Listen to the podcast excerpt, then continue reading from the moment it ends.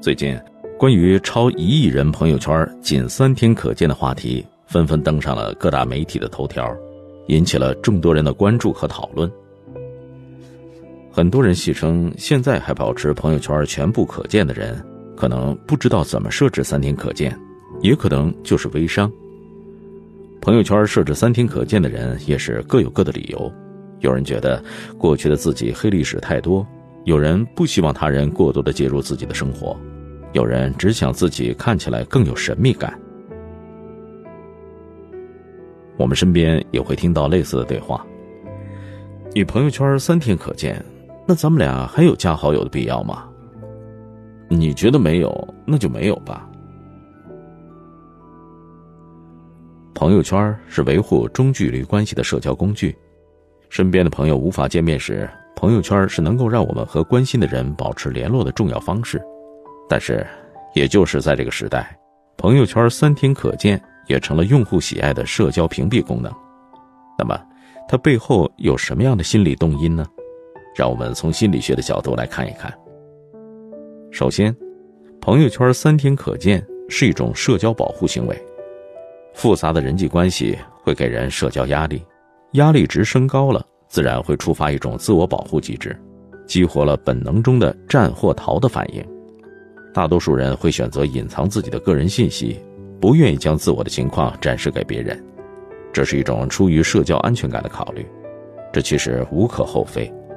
因为社交安全感的基础是人际距离，全方位展示的朋友圈会有过短的人际距离，从而给自己的心理造成一种不稳定感。有时候，很多不法分子都是在朋友圈中获得自己想要知道的信息，继而给朋友圈的主人造成不必要的伤害。国外的研究显示，一些有恋童癖的惯犯是会从孩子家长的朋友圈中获取受害者的信息的，所以。如果单从社交安全感的角度考虑，在合适的时机选择朋友圈只显示三天，其实是一种朋友圈管理。第二，长期隐藏朋友圈可能会隐去社交存在感。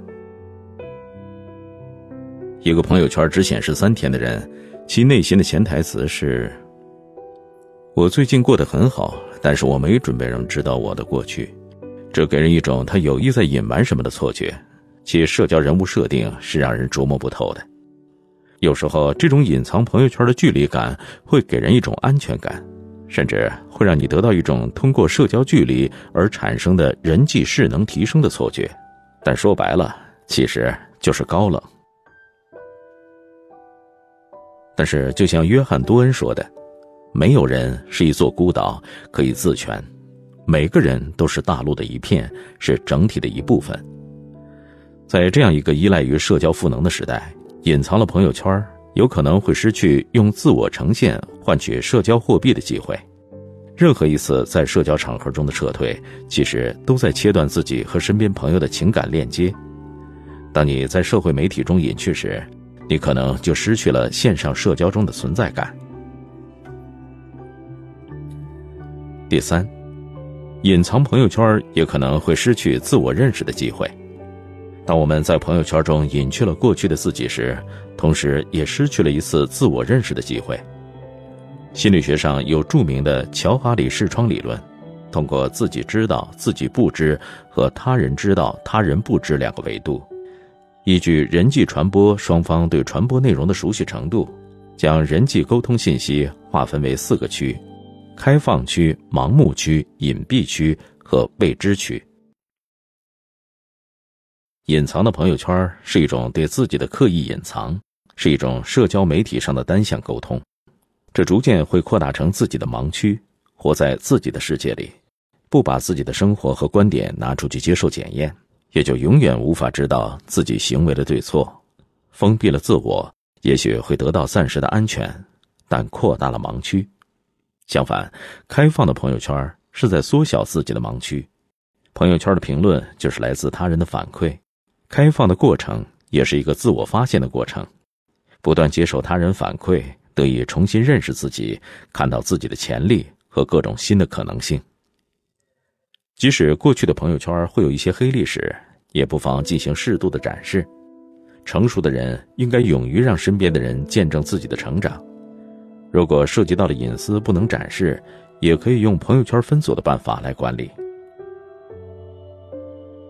在日常的朋友圈管理中，我们还应该注意以下几点：第一，不秀下限，保证朋友圈的纯洁性。朋友圈中类似是中国人的就转这样的内容，一点开难免是传谣造谣。发这种朋友圈，无疑在秀智商下限，应及时清理掉。不要把朋友圈当成宣泄情绪的领地，一时冲动发出负能量的朋友圈。尽量保证朋友圈内容调性和你的社交人设一致，要防止人设杂糅，给人一种一身多职不靠谱的感受，更要防止人设崩塌的情形。第二，在朋友圈精耕细作，持续输出。持续输出是建立朋友圈个人品牌的关键所在。一次性的、简单的建立认知是不够的。在信息纷杂的今天，人们的记忆很容易在信息洪流中退化。